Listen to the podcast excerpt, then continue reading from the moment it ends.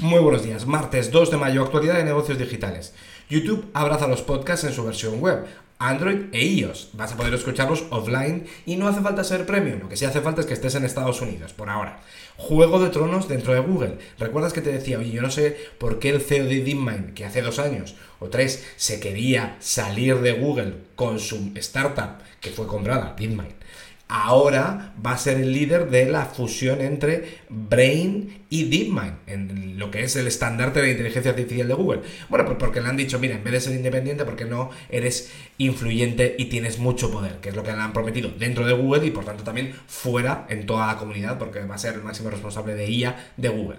Ya sabes, independencia por influencia y poder. Google Cloud ha conseguido la rentabilidad y el máximo responsable explica que lo han hecho reduciendo costes. Ya han visto que los negocios digitales pues, son también como el resto de negocios. No hace falta subir ingresos. Apple publica a los usuarios de sus tiendas en Europa 100 millones en iOS, 23 millones en, iPad.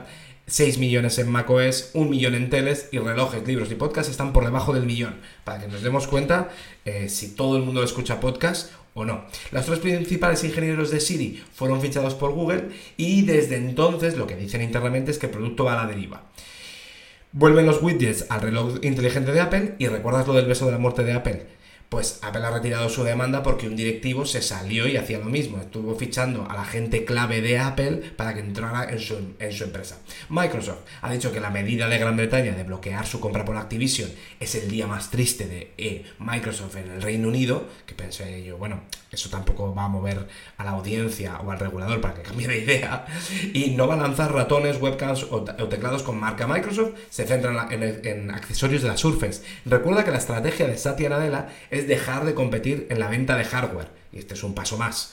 Sale a la luz Microsoft Designer, que es el competidor de Canva. Esto lo anunció en octubre y lo saca ahora, donde aplica inteligencia artificial para diseñar imágenes y por tanto páginas web o lo que quieras. Facebook.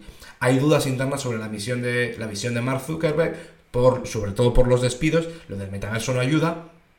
Y recuerda, te dejo en notas un artículo de cómo se queda la gente que no es despedida dentro de una empresa que hay despidos.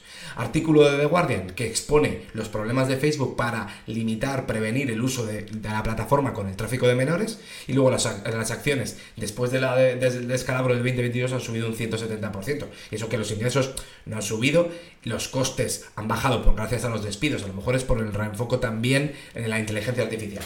¿Qué tenemos en el resto de la industria? Dropbox anuncia el despido de 16% de la plantilla, estos son 500 personas, han dicho que el negocio va lento y como llega la IA, pues que hay que despedir.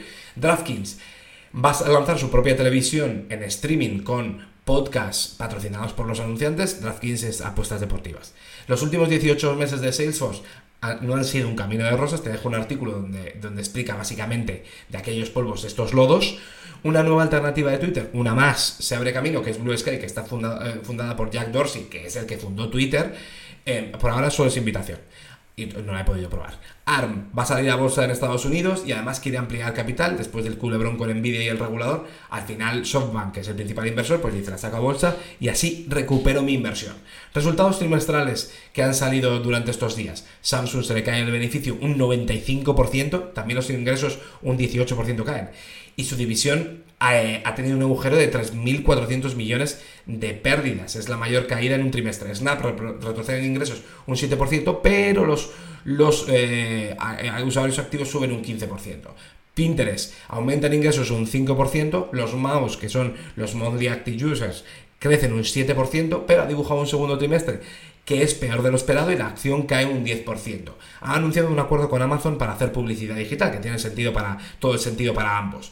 Intel pierde un 36% en ingresos, también su peor caída trimestral hasta la fecha, y la unidad de data centers y la de ella pierden cada uno un 39%. En el artículo en detalle te dejo los resultados de Amazon, que vuelve a la senda, pero que cada unidad de negocio da un margen de contribución, es decir, un beneficio totalmente distinto. Para que te quedes con la idea, Amazon es una tienda online que no hace ganancias en su tienda online, pero que por la publi y por los membership, Amazon Prime es donde gana dinero y luego tiene la pata de AWS, que es lo que le hace tecnológica, y ahí también gana dinero. Te lo dejo todo en el detalle. Hasta mañana.